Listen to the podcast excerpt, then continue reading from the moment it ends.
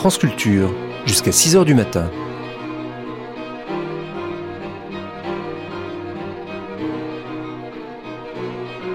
France Culture la nuit, une mémoire radiophonique.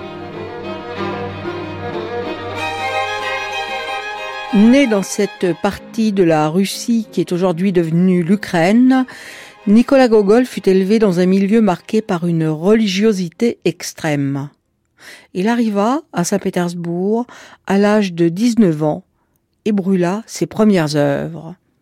Il a écrit des contes, des nouvelles et du théâtre qui dressent des portraits cruels de ses contemporains. De son roman le plus connu, Les âmes mortes, qui est l'histoire d'une escroquerie abominable, Gogol dira si quelqu'un eût pu voir les monstres qui, à ma propre surprise, s'étaient échappés de ma plume, il en aurait frémi. Gogol mourut jeune, à l'âge de 43 ans, après avoir sombré dans un délire mystique entretenu par des moines fanatiques, et brûla la suite des âmes mortes, rejoignant ainsi le geste de ses débuts. Cette émission en trois parties fut produite par Marthe Robert et Arthur Adamov et réalisée par Bronislav Horowitz en 1959. Il s'agit pour eux de s'intéresser à la fabrication des âmes mortes, découverte du sujet, technique littéraire, état d'esprit de son auteur, nature de l'écrit, poème ou roman, etc. La série s'intitule à juste titre Gogol, un démystificateur malgré lui, révélant ainsi l'abîme qui, surgissant des écrits, ne cessa d'effrayer leur auteur. Son œuvre féconda toute la littérature russe et européenne du XIXe et du XXe siècle.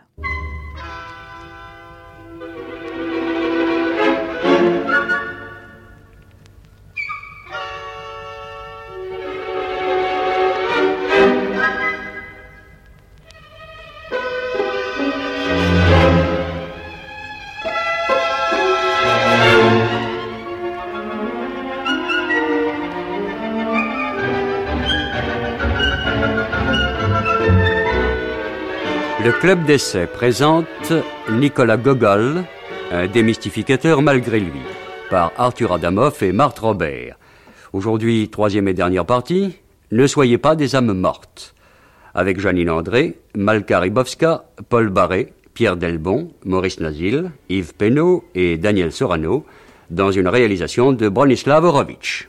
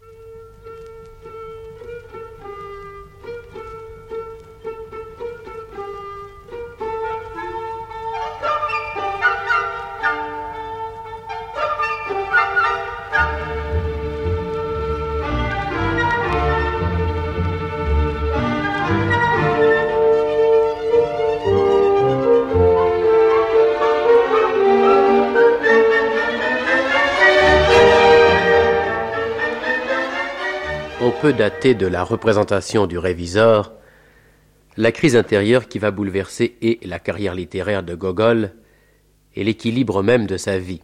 Le succès exceptionnel que lui vaut sa comédie n'est pas de nature à lui donner l'encouragement et la confiance en soi dont il manque. Les critiques violentes dont il est l'objet le désespèrent et le révoltent. Aussi, sa première idée est-elle de fuir ce pays qu'il comprend si mal et de se réfugier à l'étranger. Sa première étape est l'Allemagne. Il part avec les deux mille roubles à Signac que lui a rapporté le réviseur, et sans même revoir son ami Joukowski, qui s'était engagé à lui obtenir un subside de l'impératrice. Il ne fait pas même ses adieux à Pouchkine, qu'il ne reverra jamais et dont il apprendra à l'étranger la mort stupide dans un duel.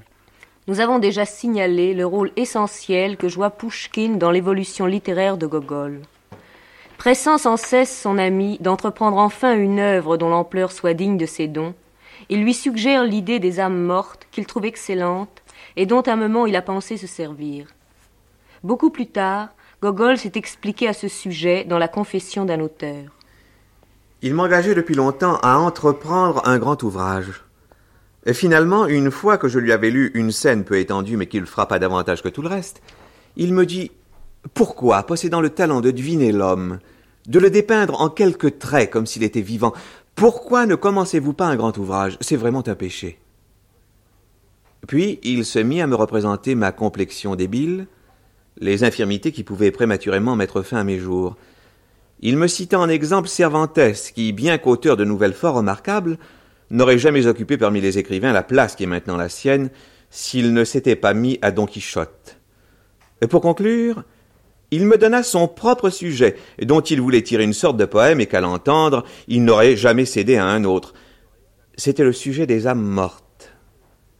Cette fois, je me mis à réfléchir sérieusement, et d'autant plus qu'approchaient les années où, à propos de chaque acte, on se demande pourquoi et dans quel but on l'accomplit. La tradition veut que l'histoire de Tchitchikov ait eu un point de départ dans la réalité. Les uns affirment qu'elle fut celle d'un aventurier opérant aux environs du Mikhailovska, la propriété que possédait Pouchkine dans la province de Pskov. Les autres la rapportent à une anecdote contée à Pouchkine par Vladimir Ivanovitch Dal, lexicographe et auteur de nouvelles significatives des mœurs du temps. En tout cas, on trouve dans une nouvelle de Dahl un passage présentant un trafiquant d'âmes mortes. Au cours de cette année, Vassili Ivanovitch ne fit qu'une action sensée. Il acheta dans toute la province jusqu'à 200 âmes mortes, c'est-à-dire des âmes qui figuraient sur les dernières listes de recensement, mais étaient passées entre-temps de vie à trépas. Vassili Ivanovitch acheta ces défunts de cinq à six roubles chacun, et par un acte en bonne et due forme, leur assigna comme résidence un marécage qui lui coûta dans les cinq cents roubles. Alors, il engagea le tout au conseil de tutelle, en tant que propriété de deux cents âmes, au prix légal de deux cents roubles l'âme. Ces quarante mille roubles en poche, il laissa le conseil gérer à sa guise le marécage et les défunts. Je n'arrive pas à comprendre encore comment Vassili Ivanovitch put inventer pareille fourberie. Quelle que soit l'origine réelle du sujet, il apparaît que la fourberie en question devait être plus plausible qu'on ne voulait l'admettre dans la Russie du temps de Gogol. En l'occurrence, Pouchkine a fait preuve de beaucoup de finesse en prévoyant le parti que Gogol pourrait tirer de son idée. Pouchkine trouvait que le sujet des âmes mortes me convenait parce qu'il conférait pleine liberté de parcourir avec le héros la Russie entière et de tracer une foule de caractères différents. Je m'étais mis au travail sans avoir fait un plan détaillé, sans me rendre compte de ce que devait être au juste le héros. Je croyais tout bonnement que le projet burlesque poursuivi par Tchitchikov me révélerait des personnages et des caractères divers, que mon goût inné pour le rire créerait spontanément les scènes comiques que j'étais résolu à mêler aux scènes touchantes. Mais à chaque pas j'étais arrêté par une foule de questions. Pourquoi Dans quel but Que doit signifier tel caractère Que doit exprimer tel événement? Que faut-il faire lorsque surgissent de telles questions? Les écarter? J'essayais, mais elles se dressaient inéluctables devant moi. Je m'aperçus alors que je ne pouvais écrire davantage sans un plan clair et précis. Je devais au préalable m'expliquer nettement le but, l'utilité, la nécessité de mon œuvre, et m'éprendre ainsi pour elle de cet amour véritable, ardent, vivifiant, faute duquel le travail ne marche pas. Je devais me persuader qu'en créant, je remplissais précisément le devoir pour lequel j'avais été appelé sur terre, pour lequel j'avais reçu des capacités et des forces, et que, en le remplissant, je servais l'État tout comme si j'occupais un poste officiel. L'idée du service ne me quittait jamais. Notons toutefois que ces réflexions ont été écrites après coup, et que quand il commence les âmes mortes, Gogol est loin de pressentir la couleur sombre et violente que prendra son poème. Il le voit même comme un livre très gai, et c'est seulement en cours de travail qu'il prend conscience de la profondeur terrifiante de son sujet, et aussi de la technique particulière qu'il lui est imposée par ses rapports avec son propre moi. Il découvre qu'en créant ses personnages, il descend au plus profond de lui-même. Aucun de mes lecteurs n'a su qu'en riant de mes héros, il riait de moi-même. En moi se sont trouvées rassemblées et synthétisées toutes les villes possibles. Je n'en ai jamais rencontré un si grand nombre dans une seule personne. Si elle s'était révélée d'un seul coup à mes yeux, je me serais pendu. Je chargeais mes héros de ma propre indignité. Voici comment. Je prenais un de mes défauts, et je le représentais dans une couleur déguisée et étrangère à moi. Je m'efforçais à le représenter chez un ennemi mortel qui m'eût fait le plus terrible outrage. Je le poursuivais de ma haine, de ma raillerie, de tout ce que j'avais sous la main. Qui eût vu les créatures monstrueuses, même à mes yeux qui surgissaient au début sous ma plume, eût certes frissonné. Gogol exagérait-il Ou bien la première rédaction des âmes mortes était-elle infiniment plus sombre que celle qu'il composa à l'étranger et qui a été publiée Il est bien difficile de l'affirmer. Tout ce que l'on peut dire, car de nombreuses lettres en témoignent, c'est que son ambition grandit à mesure qu'il poursuit son travail. Si je parviens à écrire ce livre comme il faut qu'il soit écrit, alors quel sujet original, immense, quelle diversité dans cette masse. Toute la Russie apparaîtra dans mon poème. Ce sera ma première œuvre passable, l'œuvre qui sauvera mon nom de l'oubli. Chaque matin après le déjeuner, j'y ajoute trois pages. Je ris tout seul, et ce rire suffit à adoucir ma journée solitaire. Depuis qu'il est à l'étranger, il est obsédé par son livre et la conscience de sa mission l'exalte. De Hambourg, où il séjourne en juin 1836, il écrit à Joukovski. Comment ne pas remercier celui qui m'a envoyé sur la terre? De quelle sublime sensation inconnue du monde ma vie est remplie. Je le jure, ce que je fais n'est pas l'œuvre d'un homme ordinaire.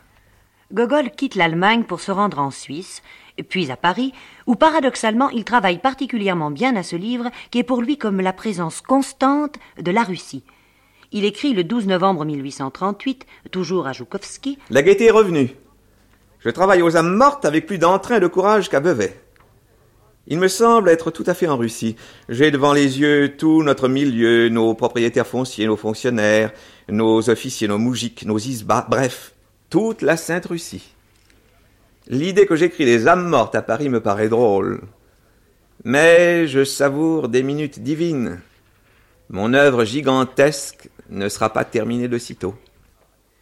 Après un séjour en Italie qui provoque son enthousiasme, et de courts voyages en Allemagne, il met fin momentanément à ses pérégrinations et rentre à Moscou où des affaires de famille l'appellent. C'est là qu'il lit à Aksakov et à Joukovski les six chapitres des âmes mortes.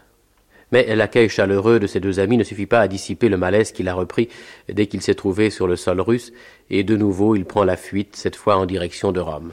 À Rome, Gogol subit la fascination du catholicisme et s'achemine vers la conversion.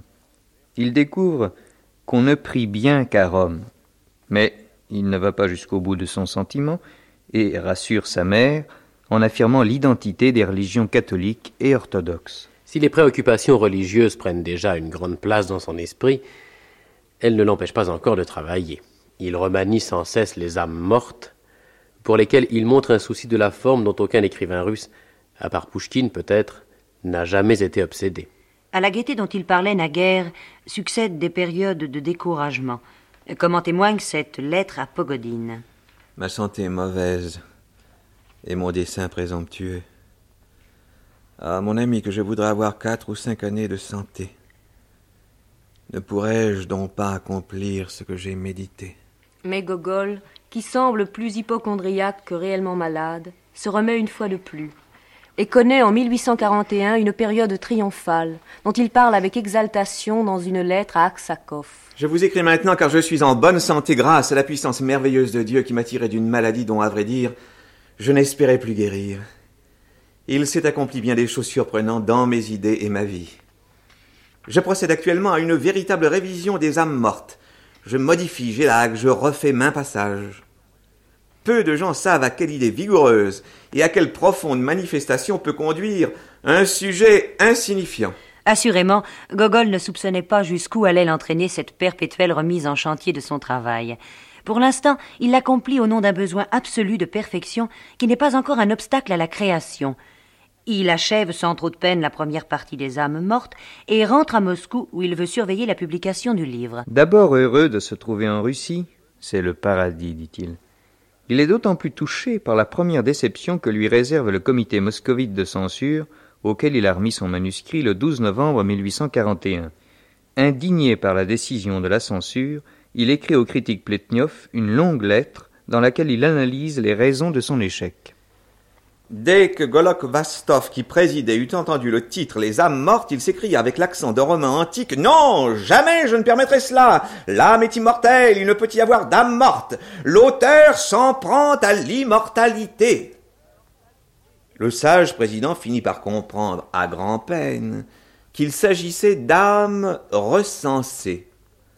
Lorsque les autres censeurs et lui eurent saisi ce qui en était, la confusion redoubla. Non, s'écria le président, approuvé par la moitié des censeurs. Non, on ne peut, à plus forte raison, autoriser cela. C'est une attaque contre le servage. Enfin, Snegiriev vit qu'on était allé fort loin. Il assura ces messieurs qu'il avait lu le manuscrit, lequel ne contenait aucune allusion au servage.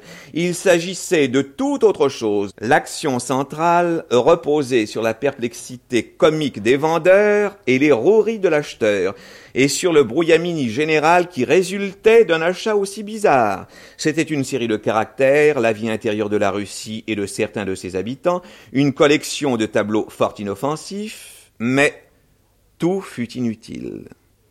L'entreprise de Tchitchikov, s'écrièrent-ils tous, c'est un délit de droit commun. Certes, mais l'auteur ne le justifie pas, observa mon censeur. Soit, mais il l'a mis en scène, d'autres iront prendre modèle sur lui et acheter des âmes mortes. Ce sont là des idées de censeurs asiatiques, c'est-à-dire de vieux fonctionnaires casaniers. Voici maintenant celles des censeurs européens, hommes jeunes revenant de l'étranger. Quoi qu'il en soit, dit l'un d'eux nommé Krylov, le prix que donne Tchitchikov, deux roubles cinquante par tête, révolte l'âme.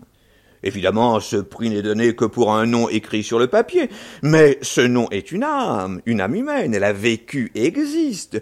On n'admettrait cela ni en France, ni en Angleterre. Aucun étranger ne voudra ensuite venir chez nous. Tels sont les principaux points qui ont fait interdire mon manuscrit. Je ne vous parlerai pas des autres remarques, de celles notamment qui a trait au passage où il est dit qu'un propriétaire s'est ruiné en montant à Moscou une maison dans le goût moderne. Mais l'empereur aussi se construit à Moscou un palais, objecta le censeur Katchenovski. Il s'engagea à ce propos entre les censeurs une conversation unique au monde. On souleva encore d'autres objections que j'ai honte de répéter, et finalement le manuscrit fut interdit, bien que le comité n'en eût lu que trois ou quatre passages. Pour faire revenir le comité de censure sur sa décision, Gogol demande à plusieurs personnes d'intervenir, notamment au critique Bielinski et à Madame Smirnov. Grâce à de puissants appuis, les difficultés sont aplanies et le 9 mars 1842, le censeur donne son approbation. Il exige seulement de légères corrections et la suppression de l'histoire du capitaine Kopeikin. Gogol n'accepte pas. Il proteste que cet épisode est beaucoup plus important pour lui que ces messieurs ne le pensent. Mais finalement, consent à le remanier. Enfin, le livre paraît sous le titre Les aventures de Tchitchikov ou les âmes mortes. L'une des trouvailles de Gogol, qui a le plus révolté certains critiques, c'est le sous-titre de poème qu'il donne à son livre.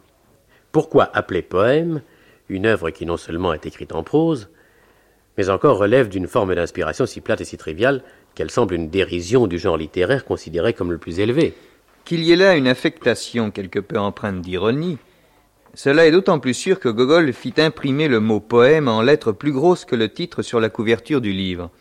Mais ce faisant, Gogol nourrissait une ambition plus sérieuse.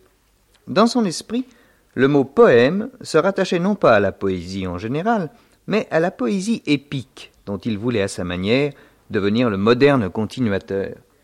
Ces deux modèles étaient Homère et Cervantes, et bien que ces auteurs fussent aussi éloignés que possible l'un de l'autre, Gogol sut leur emprunter, parodiant le premier, tirant merveilleusement parti de la leçon que le second donne à ceux qui savent l'écouter.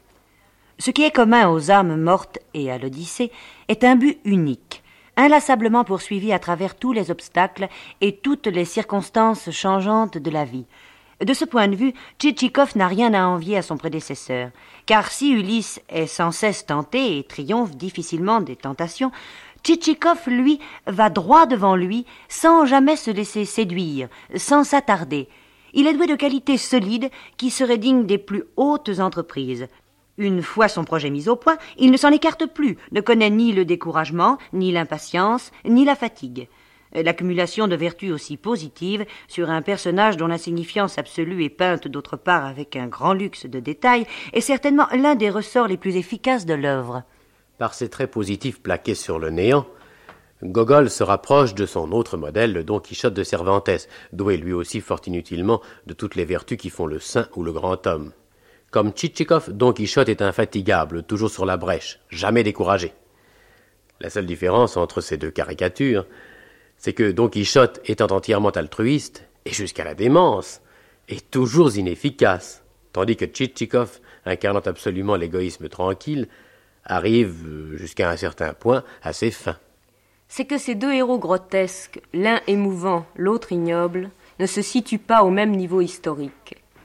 L'un est le produit de la nostalgie d'un passé à moitié réel, à moitié imaginaire. L'autre est bel et bien le représentant d'une société actuelle, existant avec ses lois, ses mœurs et ses tares.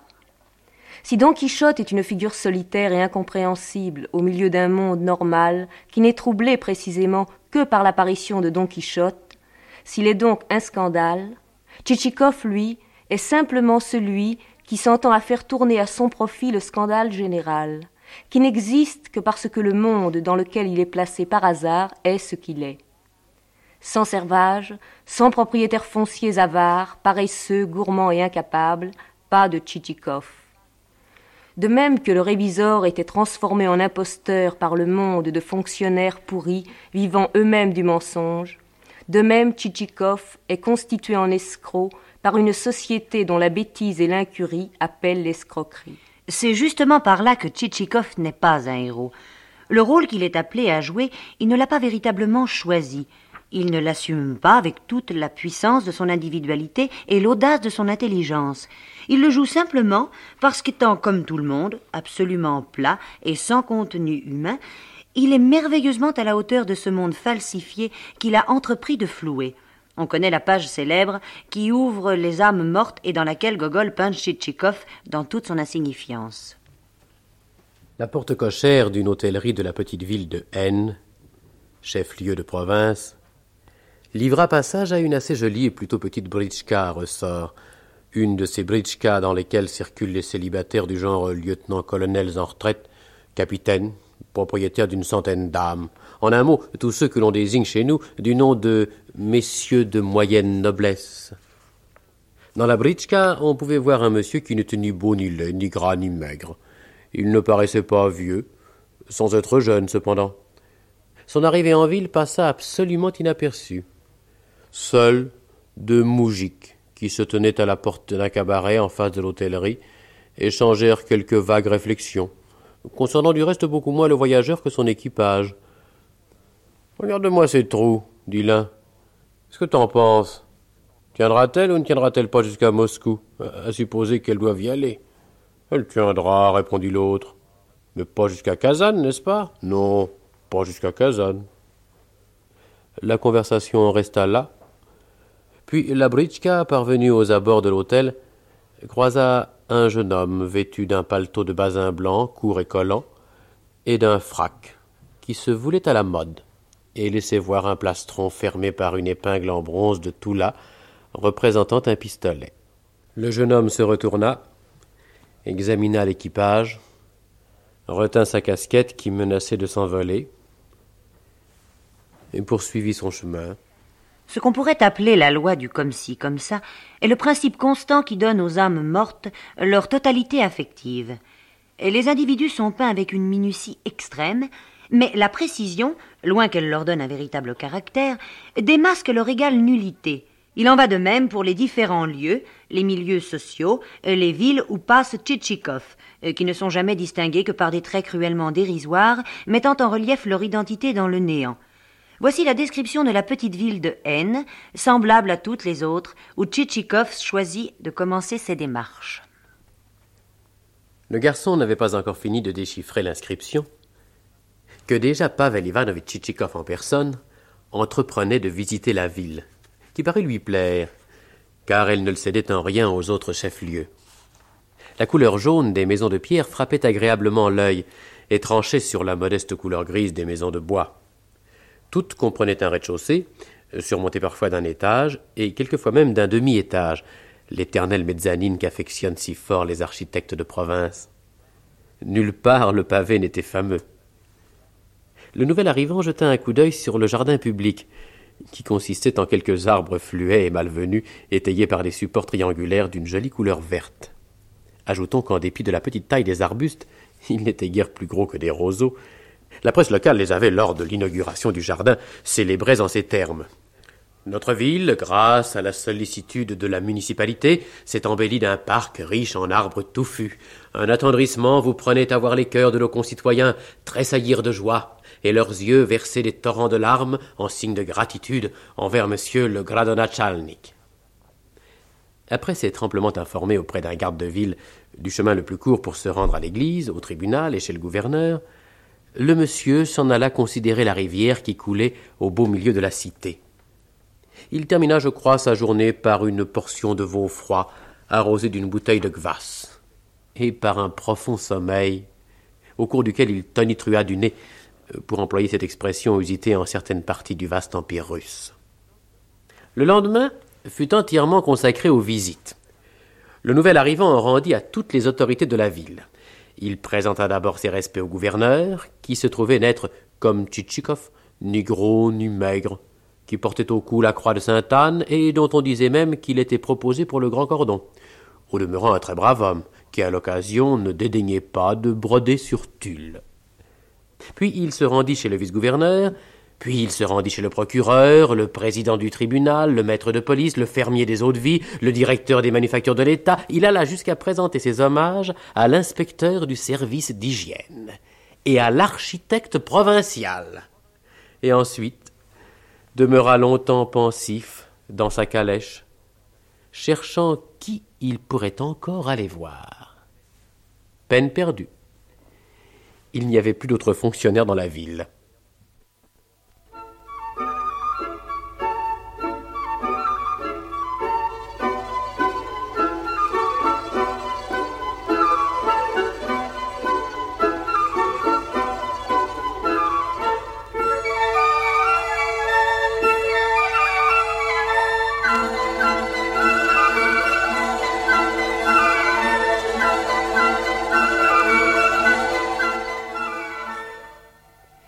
Bien que Tchitchikov ne soit qu'une sorte d'hypertrophie délirante du néant, bien que ses partenaires ne soient que des bouches avides et bavardes, ses aventures sont pourtant une véritable quête, poursuivie avec un sérieux parodiant les grandes quêtes mystiques. Tchitchikov, certes, ne va pas à la quête du Graal, mais son désir est capable d'emplir tout entier, et lui donne même parfois cet air songeur qui caractérise les âmes contemplatives et solitaires. Tchitchikov, de fait, est voué à la solitude, exigée par les grands dessins. Mais, en tant que vivante parodie de la vérité, il ne peut pas vraiment souffrir. Comment serait-il capable de souffrance puisqu'il n'a pas d'existence propre? De ce point de vue aussi, il vit d'emprunt et la solitude lui profite. Elle est une espèce de dilatation indéfinie de son vide qui lui permet d'être avec chacun ce que chacun attend de lui, faussement généreux avec l'avare, patriote avec le patriote, niaisement sentimental avec l'homme doux et affectueux. N'importe quel épisode des âmes mortes montrerait Tchitchikov avec ses attributs essentiels. En vérité, ces différents chapitres se déroulent selon un schéma identique, et ce principe de la répétition épique est encore un trait dont Gogol se sert abondamment. Les seules variations résultant de la plus ou moins grande résistance de chacune des victimes aux sollicitations de l'escroc. Si nous avons choisi de donner par exemple l'entrevue de Tchitchikov avec le propriétaire Sabakievitch, c'est que là, ayant affaire à presque aussi fort que lui, il est contraint de mentir jusqu'à la limite du possible. Sabakievitch alors inclina légèrement la tête, prêt à écouter son visiteur. Tchitchikov prit les choses de loin. Il parla de l'Empire russe en général, vanta son étendue démesurée, alla même jusqu'à dire que l'Empire romain, dans ses meilleurs jours, n'avait pas eu une telle étendue, et que conséquemment, si les étrangers s'étonnaient, c'était à juste titre. Sobakievitch, la tête toujours inclinée, l'écoutait. et que, d'après les lois en vigueur dans ce pays, dont la gloire n'a pas d'égal dans le monde, les âmes recensées, une fois achevées leur existence terrestre, continuaient sur les listes à figurer comme vivantes jusqu'au recensement suivant, afin de ne pas imposer à l'administration un surcroît de travail et de ne pas ajouter un nouveau rouage au mécanisme gouvernemental déjà fort compliqué. Euh, Sobakievitch, la tête toujours inclinée, l'écoutait.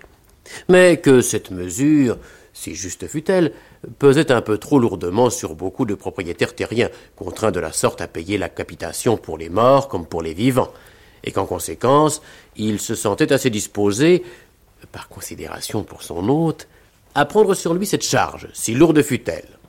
En ce qui concernait l'objet principal de son affaire, Tchitchikov s'exprima avec la plus grande circonspection. Au lieu d'âme morte, il parla d'âme inexistante. Sobakievitch, la tête toujours inclinée, l'écoutait, sans qu'aucun sentiment se manifestât sur son visage. Il semblait que ce corps fût entièrement dépourvu d'âme à moins que celle-ci ne se trouvât ailleurs que là où elle aurait dû être. Qui sait? Quelque part de l'autre côté des montagnes, comme celle du squelette immortel. En tout cas, une si forte carapace recouvrait cette âme que ses mouvements profonds, en admettant qu'ils existassent, ne provoquaient pas à la surface le moindre remous. Alors, vous avez besoin d'âmes mortes Oui. Enfin, d'âme inexistante. Il s'en trouvera, pourquoi ne s'en trouverait-il pas? Et s'il s'en trouve, vous seriez prêt à vous en défaire Oui, je suis prêt à les vendre. Diable, en voilà un qui parle de les vendre avant même que je n'ai prononcé le mot. Et quel serait votre prix? Bien que naturellement il s'agisse d'une marchandise telle que parler de prix soit assez étrange. Cent roubles pièce, et je ne crois pas exagérer. Cent roubles? Ça reste trop cher pour vous. Et quel est votre prix? Mon prix Mais il y a un malentendu entre nous. Vous avez oublié de quel. de quel article il s'agit. Écoutez, la main sur le cœur, je vous déclare que je peux donner au maximum 80 kopecks par âme. Que dites-vous, 80 kopecks Je ne donnerai pas davantage. Ce ne sont pourtant pas des sandales que je vous vends. Ce ne sont pas non plus des gens, reconnaissez-le. Alors vous croyez trouver un imbécile qui vous vendrait pour 80 kopecks une âme recensée? Permettez. Pourquoi les appelez-vous recensées Ces âmes sont mortes depuis longtemps, elles n'ont plus d'âme que le nom. Ceci dit, pour abréger les choses, je vous offre un rouble cinquante pièces. Vraiment, je ne puis faire davantage. Vous n'avez pas honte d'offrir de pareilles sommes Au lieu de marchander, fixer un, un prix raisonnable. Mais je ne peux pas, Mikhail Semyonovitch. En toute conscience, je ne peux pas. Ce qui est impossible est impossible. Cinquante kopecks. Mais pourquoi êtes-vous si avare? Je ne vous en demande vraiment pas cher. Un autre vous trompera, vous vendra à la place des âmes une saleté quelconque. Tandis que moi, je vous livrerai une marchandise de premier ordre. Des gaillards solides, d'habiles artisans. Prenez par exemple le carrossier Mikhaïev. Il n'a jamais fabriqué que des voitures ressort, et je vous prie de croire qu'il ne travaille pas à la moscovite. Ce qui sort de ses mains tient debout. Et c'est lui qui tapisse et vernit. Tchitchikov ouvrit la bouche dans l'intention de faire remarquer que Mikhaïev, en dépit de ses qualités, n'était plus de ce monde. Mais Sobakievitch, entraîné comme maudit par le mouvement de sa phrase, semblait avoir véritablement le don de la parole et ne s'arrêtait plus. Et Propka Stepan, le charpentier, ma tête à couper que vous ne trouverez pas son pareil, un véritable Hercule. S'il avait servi dans la garde, quelle carrière il eût faite. Six pieds huit pouces. Tchitchikov voulut de nouveau faire remarquer que Propka, lui aussi, avait quitté ce monde. Mais Sobakievitch était lancé devant un tel flot d'éloquence, il ne restait qu'à se taire. Et Milouchkin, le briquetier, capable d'installer un poêle dans n'importe quelle maison. Et Maxime Teliatnikov, le bottier. D'un seul coup d'haleine, il vous fait des bottes. Et quelles bottes Et jamais un verre de trop, jamais un moment de perdu. Et Yeremei Sorokopliokin, celui-là, il vaut tous les autres réunis. À chacun de ses retours de Moscou, 50 roubles de redevance. Ce n'est pas un Pliouchkin qui vous vendra des gaillards comme ceux-là. Permettez. Pourquoi énumérer toutes leurs qualités? À quoi servent-elles, puisque tous ces gens sont morts? Rappelez-vous le dicton Un cadavre n'empêche pas une barrière de tomber. C'est vrai, ils sont morts. Seulement les vivants, ceux qui sont inscrits comme tels, ont-ils vraiment droit au nom de vivants Et évidemment, les mouches aussi sont vivantes. Peut-être, mais ces gens existent quand même, et les autres ne sont que fantasmagories. Fantasmagories. Mais des gens comme Mikhaïev, vous n'en trouverez plus, laissez-moi vous le dire. Un vrai géant. Tenez, il n'aurait pas pu passer par cette porte. Et quelle force dans ses seules épaules. Plus de force qu'un cheval. Trouvez-moi donc quelque part une fantasmagorie de ce genre-là. En prononçant ces derniers mots, il s'était tourné vers les portraits de Bagration et de Kolokotronis. Ainsi, parfois, au cours d'une conversation, l'un des interlocuteurs s'adresse, on ne sait pour quelle raison, non pas à la personne qui intéresse directement ses propos, mais à une autre, même inconnue, et dont il n'attend rien, ni objection, ni approbation. Et pourtant, il fixe cette personne comme s'il la prenait à témoin, et celle-ci, déconcertée, ne sait si elle doit se mêler d'une affaire qu'elle ignore totalement, ou faire comme si de rien n'était, et au bout d'un instant s'éclipser. Non, vraiment. Je ne peux donner plus de deux roubles. Écoutez, pour vous être agréable, et pour que vous ne puissiez pas me reprocher de vous avoir pris trop cher, je vous les laisse à 75 roubles pièce, en assignat, bien entendu. Une faveur d'ami. Me prendrait-il pour un imbécile? Vraiment, je ne comprends pas. On dirait que nous jouons la comédie. Je ne puis m'expliquer autrement. Vous semblez pourtant un homme intelligent, cultivé. Et l'affaire est simple. Car enfin, cet article, quelle valeur a-t-il?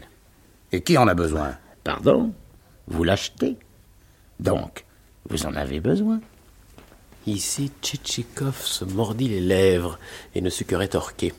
Alors il se mit à parler d'on ne sait quelles circonstances familiales. Je n'ai aucun besoin de connaître vos affaires de famille, elles ne regardent que vous. Il vous faut des hommes, je vous en vends, et si vous ne les achetez pas, vous le regretterez. Deux roubles.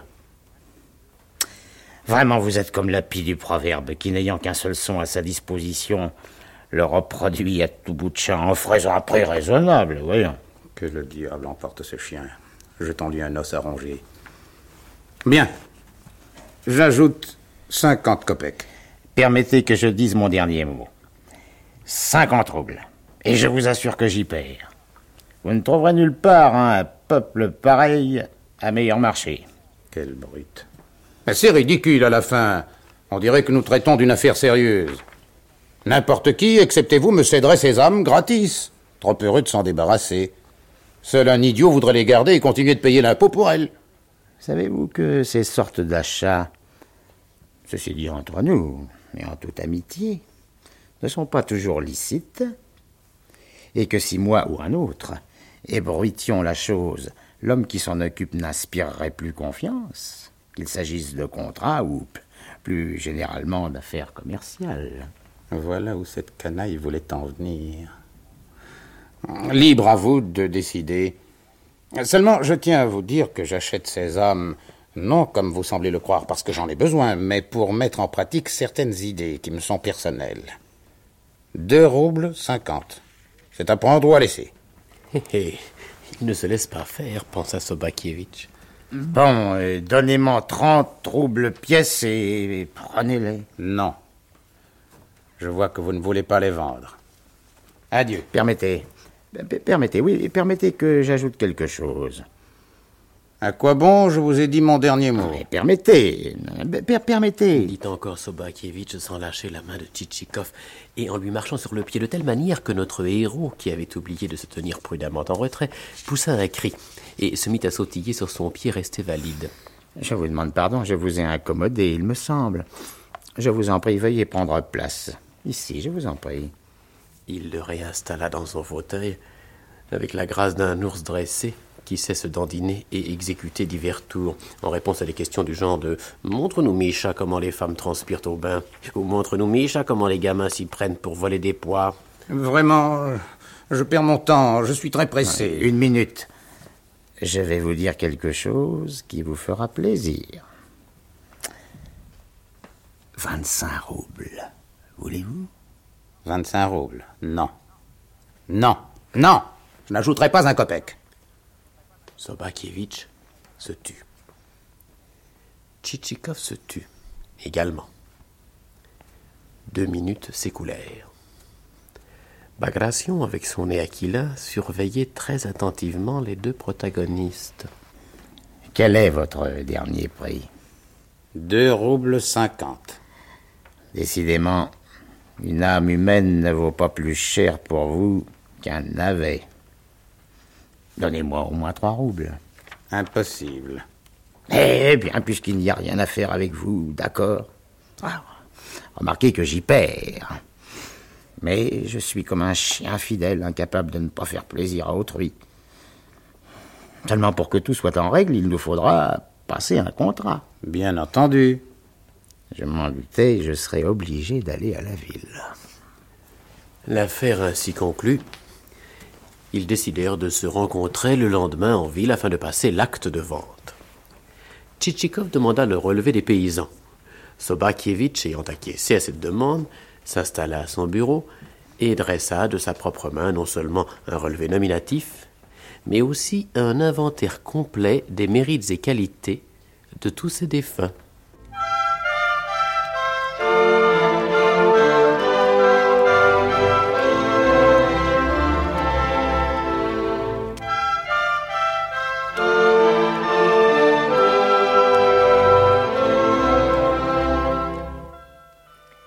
Remarquons dans ce qui vient d'être cité le passage où Gogol, jouant sur le terme d'âme morte, révèle d'un coup, sur le mode comique et cruel à la fois, l'inhumanité totale du monde qu'il décrit. Jusqu'à l'entrevue avec Sobakevitch, les âmes qui font l'objet du sinistre trafic ne sont évoquées que par des chiffres. Personne n'accorde la moindre pensée à ces êtres qui sont morts, mais ont souffert et travaillé pour enrichir précisément les partenaires de Tchitchikov. Et voilà soudain que le plus grossier et le plus brutal d'entre eux, envahi semble-t-il par le souvenir vivace de ces serfs, oublie qu'ils sont morts et parle éloquemment de leur mérite. On pourrait croire qu'une étincelle d'humanité vient réchauffer un peu le sordide marché, mais naturellement il n'en est rien. Il s'agit simplement d'une manœuvre grossière pour faire monter les prix. D'une manière générale, les chiffres, les énumérations et tout ce qui évoque la quantité n'est jamais, dans les âmes mortes, que le signe même de l'absence de valeur. En particulier la profusion de noms propres que Gogol jette à tout bout de champ dans le récit atteste non pas la réalité des personnes nommées, mais au contraire leur dissolution complète dans le bavardage. Le comique de Gogol est fondé sur l'emploi d'une précision imprécise, c'est-à-dire d'une précision appliquée à un ensemble inconsistant et douteux. Il se traduit par le retour fréquent dans son vocabulaire de locutions telles que dans une certaine mesure, d'une certaine manière, on dirait, locution restrictive destinée à réduire un univers qui a déjà subi toutes les réductions possibles. Cependant, Gogol ne vise nullement à une unité de ton comique qui ramènerait son poème à la seule dimension de la satire. Constamment et presque toujours sans transition, il passe d'une situation grotesque ou triviale à des envols lyriques qui, partant de détails absolument dénués de poids, aboutissent à une vision onirique ou à des questions d'une gravité que Tchitchikov, l'homme sans épaisseur, serait bien en peine de concevoir. Tchitchikov a-t-il une défaillance de mémoire dans un salon? Et c'est aussitôt l'occasion pour Gogol de chanter sur le mode mi-lyrique, mi-ironique, la nature mystérieuse de l'oubli. Il répondit que le hasard lui avait déjà procuré le bonheur de faire sa connaissance. Puis il essaya d'ajouter quelque chose, mais rien ne vint. La femme du gouverneur dit encore deux ou trois mots, puis s'en alla avec sa fille rejoindre d'autres invités à l'autre bout du salon et Tchitchikov resta longtemps figé à la même place. Tel le promeneur qui, sorti joyeusement et prêt à jouir de tous les spectacles du dehors, s'arrête soudain se rappelant qu'il a oublié quelque chose. Alors il perd son insouciance, et rien au monde n'est plus stupide que lui. Il se demande en vain ce qu'il a bien pu laisser à la maison. Son mouchoir? Non, il l'a dans sa poche. Son argent Non, l'argent est aussi dans sa poche. Il semble avoir tout ce qu'il lui faut, et pourtant une voix mystérieuse lui chuchote à l'oreille qu'il a oublié quelque chose, qu'il lui manque quelque chose. Et voilà qu'il regarde confusément le va-et-vient de la foule, les enseignes qui se balancent, les équipages qui fuient, les chacots et les fusils des régiments qui défilent. Il voit tout cela, et c'est comme s'il ne le voyait pas. Ainsi, Tchitchikov devint brusquement étranger à ce qui se passait autour de lui. Les accès de poésie intempestive qui soulèvent Gogol au beau milieu de son récit prosaïque ne diffèrent pas essentiellement de sa veine comique. Ils contribuent à la souligner car ils sont plaqués sur la platitude d'un monde dont ils font aussi ressortir le peu de réalité. Tout autre, cependant, est l'élan qui le porte, surtout à la fin, vers l'image la plus positive de tout le poème, celle de la Russie. Une Russie qui, par son immensité, par l'infinie multiplicité des êtres et des choses qu'elle recèle, acquiert aux yeux de Gogol une vertu transcendante. Et tout à la fin des âmes mortes, on s'aperçoit que si le poème est une mise en accusation grave de l'homme russe, qui, comme Klestakov, est d'une incroyable légèreté de pensée, il constitue en même temps l'affirmation passionnée d'une vocation divine de la Russie, qui s'accomplit indépendamment de tout mérite historique. Russie. Russie, je te vois. De mes retraites lointaines et merveilleuses, je te vois. Pauvre terre rude et inhospitalière, où aucun chef-d'œuvre de l'art ne vient égayer la nature, ou la rendre plus effrayante encore. Chez toi, pas de ces villes aux multiples et splendides palais dominant les précipices. Pas de ces demeures tapissées de lierre, près des cascades écumantes, dans le fracas desquelles s'accrochent des arbres pittoresques. Chez toi, on n'a pas à renverser la tête pour contempler de gigantesques blocs de pierre entassés à une hauteur vertigineuse, et on ne voit pas non plus à travers ces enfilades d'arcs sombres où s'entrelacent le pampre, le lierre et l'églantier, briller au loin les lignes immuables des montagnes qui se découpent sur un ciel pur et argenté. Chez toi, tout est à découvert, plat, nu, monotone. Tes villes aux maisons basses, points imperceptibles se confondent avec les plaines. Quelle est donc cette force irrésistible et mystérieuse qui pourtant attire vers toi? Pourquoi retentit sans cesse à mes oreilles ce chant nostalgique qui vibre d'une mer à l'autre et traverse dans tous les sens ton immense étendue Qu'y a-t-il? Qu'y a-t-il donc dans ce chant? Qu'est-ce qui en lui appelle? Qu'est-ce qui en lui sanglote? Quel est ce son qui s'insinue si douloureusement dans l'âme et l'obsède sans relâche. Russie, que veux-tu de moi? Quel incompréhensible lien nous attache l'un à l'autre. Qu'as-tu à me regarder ainsi? Et pourquoi tout ce qui vit et palpite en toi tourne-t-il vers moi des yeux pleins d'attente? Tandis que je me tiens perplexe, immobile, toi, tel le nuage menaçant, lourd des pluies qui la portent, tu assombris le ciel au-dessus de moi et ma pensée reste muette devant l'immensité que tu es. Que présage cette immensité, cette étendue incommensurable? Cela ne signifie-t-il pas que toi, l'illimité, tu donneras naissance à un génie illimité comme toi? Comment, en effet, ne surgira-t-il pas des là où le champ est libre pour les plus grands exploits Ta puissance et ton énormité me troublent me transporte. Une force surnaturelle me dessille les yeux. Pays des horizons étincelants, sublime, terre inconnue. Oh Russie.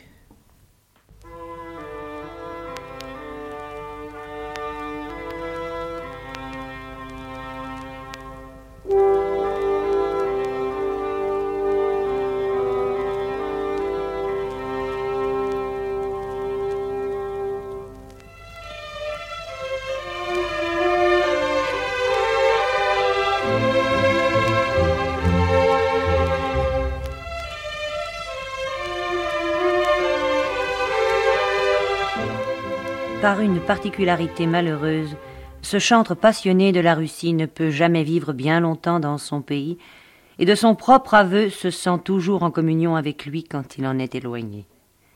À peine les âmes mortes ont-elles paru que le voilà de nouveau sur les routes, à la recherche de la paix qu'il croit toujours pouvoir trouver ailleurs.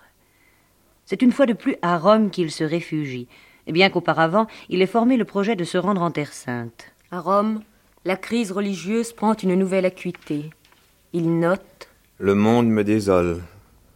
Je ne suis pas né pour les agitations, et je sens chaque jour davantage que l'état monastique est le plus élevé qui soit. Mon corps est malade, et surtout ma pauvre âme. Sans doute est-ce pour tenter de se guérir qu'il se met de nouveau au travail, pensant écrire avec la seconde partie des âmes mortes le livre qui le justifiera devant ses contemporains et à ses propres yeux. À l'épopée de la platitude doit succéder l'épopée de l'éveil. L'escroc Tchitchikov doit devenir, grâce à un prêtre et à la religion orthodoxe, non seulement un homme vertueux, mais un saint.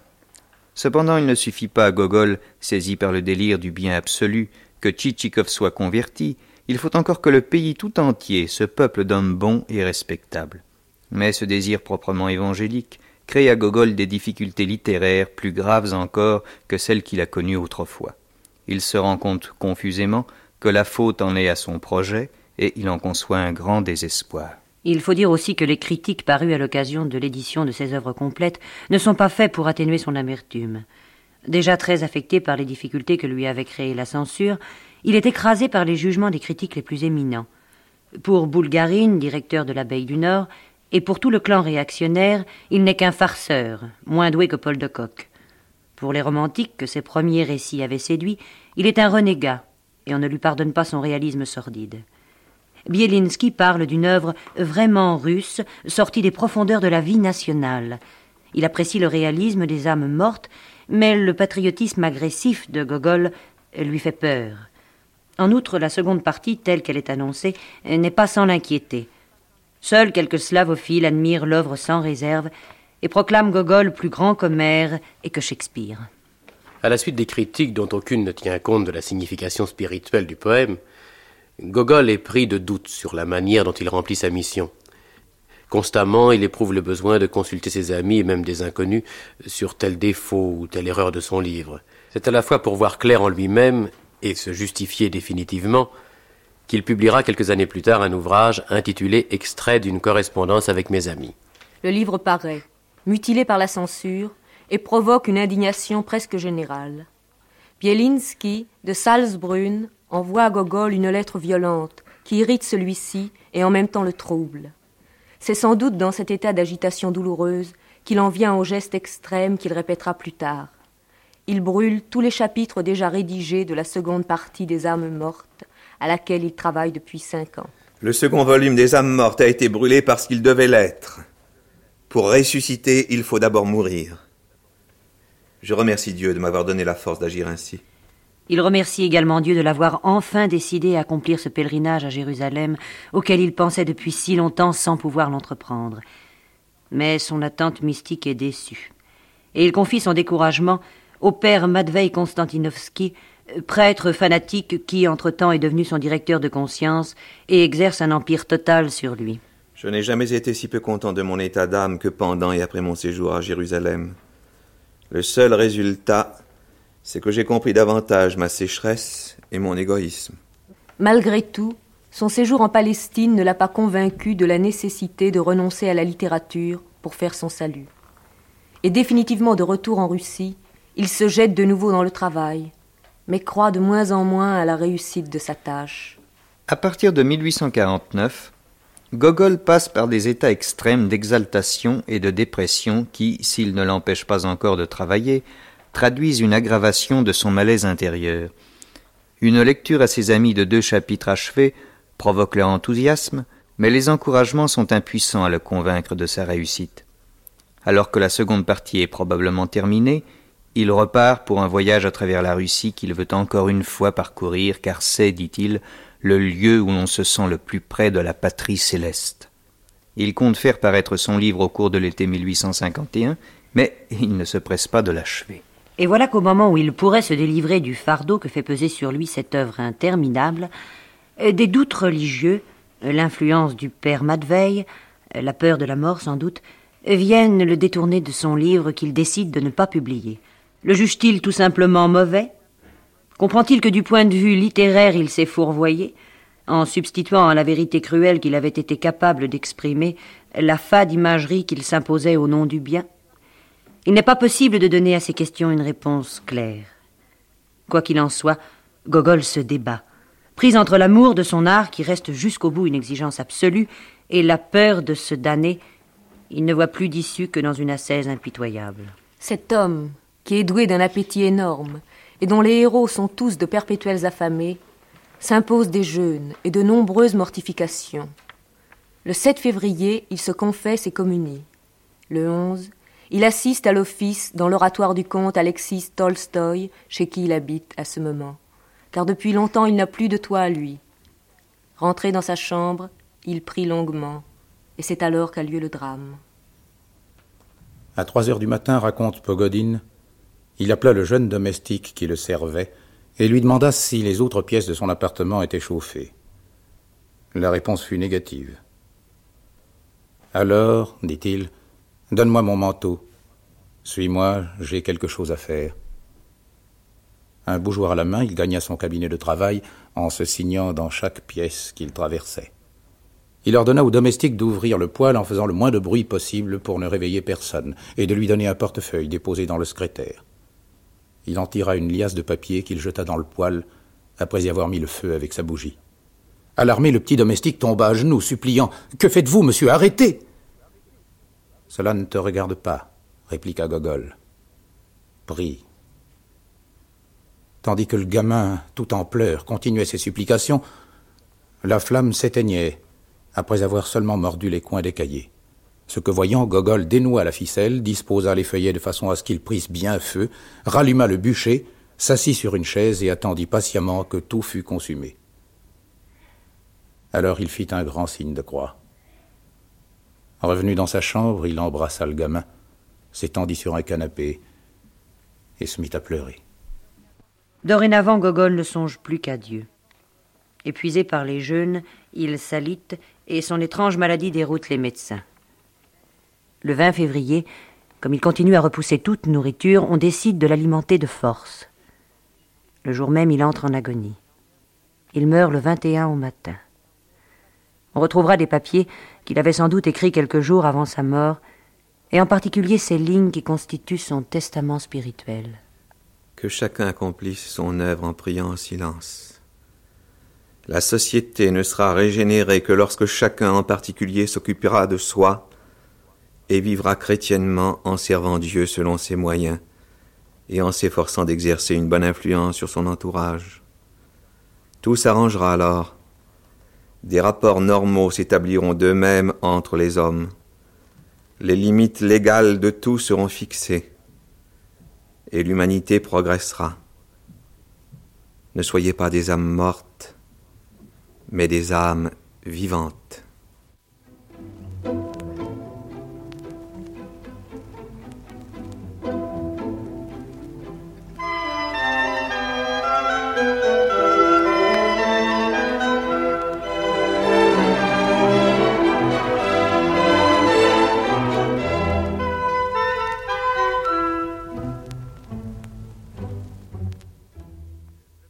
Le Club d'essai vous a présenté Nicolas Gogol, un démystificateur malgré lui, par Arthur Adamov et Marthe Robert. Aujourd'hui, troisième et dernière partie, Ne soyez pas des âmes mortes, avec Janine André, Malka Ribowska, Paul Barré, Pierre Delbon, Maurice Nazil, Yves Penaud et Daniel Sorano. Prise de son Jean Delanduc, collaboration technique Jean-Claude Lallemand, assistante de production Odette Brianne, c'était une réalisation de Bronislav Horowitz.